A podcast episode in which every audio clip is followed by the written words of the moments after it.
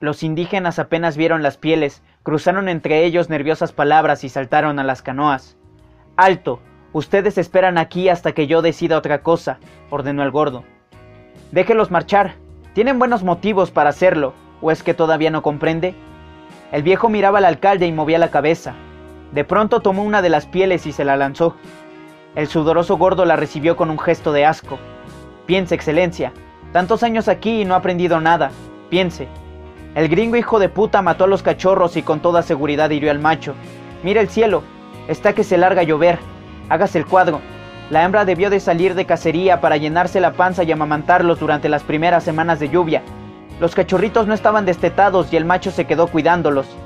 Así es entre las bestias y así ha de verlo sorprendido el gringo.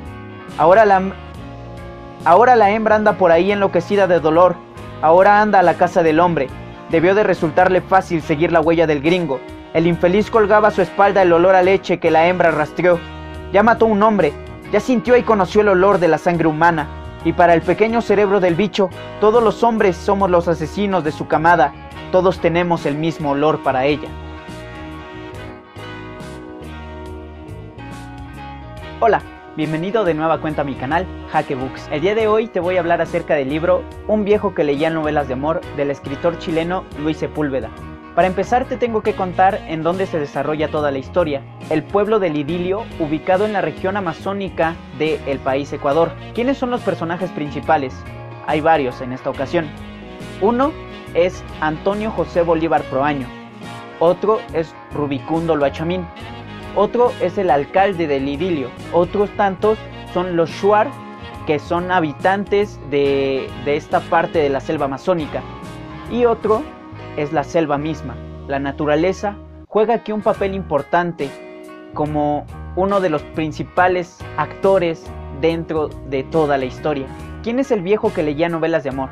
Bueno, el viejo que leía novelas de amor es Antonio José Bolívar Proaño, quien es nativo de la sierra y se va a vivir al idilio a causa de muchas cuestiones que estaban sucediendo y que estaban destruyendo su relación con su esposa y que estaban hiriendo lastimosamente a su esposa.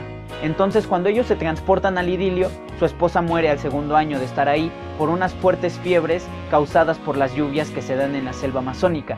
Entonces, es aquí en donde comienza un análisis de el mismo Antonio José Bolívar y en un momento se da cuenta de que sabe leer, no sabe escribir, solo sabe leer. Y le nace esto de querer leer muchas cosas hasta que se encuentra con las novelas de amor y se vuelven en su género favorito. Estas novelas le hacen transportarse a otros lugares y le hacen llorar y le hacen sentir cosas que jamás sintió. Aquí es donde entra el doctor Rubicundo Loachamín, quien es un dentista que va cada seis meses al pueblo de Lidilio y es quien provee a Antonio José Bolívar Proaño de dos libros cada seis meses.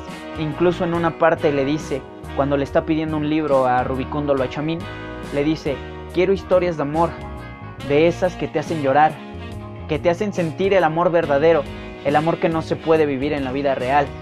Entonces, Rubicundo Loachamín pues le trata de buscar estos libros la parte más importante de la historia comienza cuando un gringo muere a causa de un animal dentro de la selva amazónica.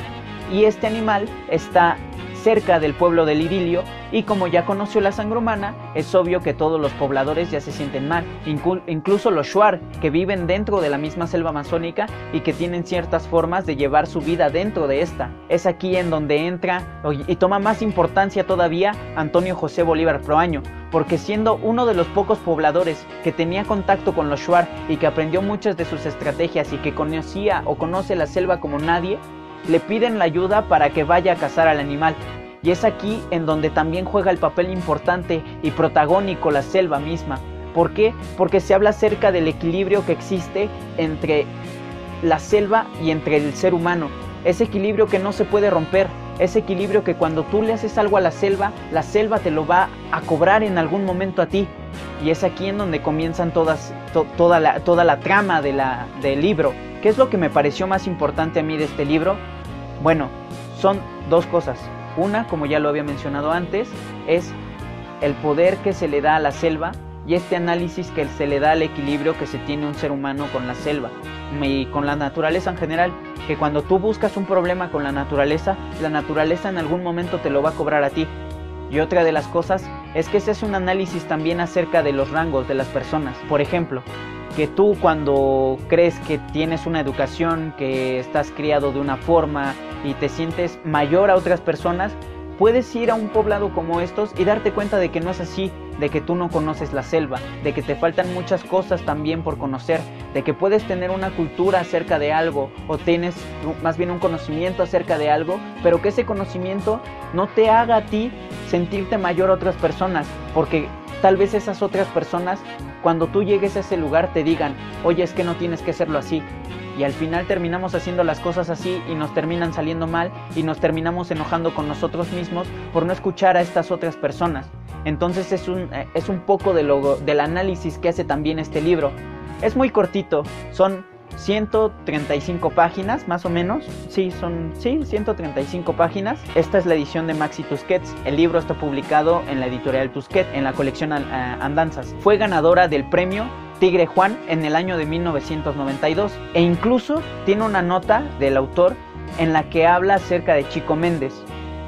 Dice, cuando esta novela era leída en Oviedo por los integrantes del jurado que pocos días más tarde le otorgaría el premio Tigre Juan a muchos miles de kilómetros de distancia e ignominia, una banda de asesinos armados y pagados por otros criminales mayores, de los que llevan trajes bien cortados, uñas cuidadas y dicen actuar en nombre del progreso, terminaba con la vida de uno de los más preclaros defensores de la Amazonía y una de las figuras más destacadas y consecuentes del movimiento ecológico universal. Esta novela ya nunca llegará a tus manos, Chico Méndez, querido amigo de pocas palabras y muchas acciones, pero el premio Tigre Juan es también tuyo y de todos los que continuarán tu camino, nuestro camino colectivo en defensa de este, el único mundo que tenemos.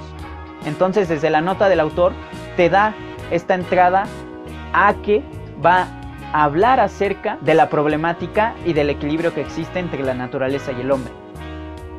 Si te gustó el video, te invito a que le des manita arriba, a que lo compartas con tus amigos en tus redes sociales y a que me sigas a mí también en mis redes sociales. Ya sabes que aquí abajo puedes dejarme los comentarios que tú quieras. Y nos estaremos viendo en una próxima ocasión.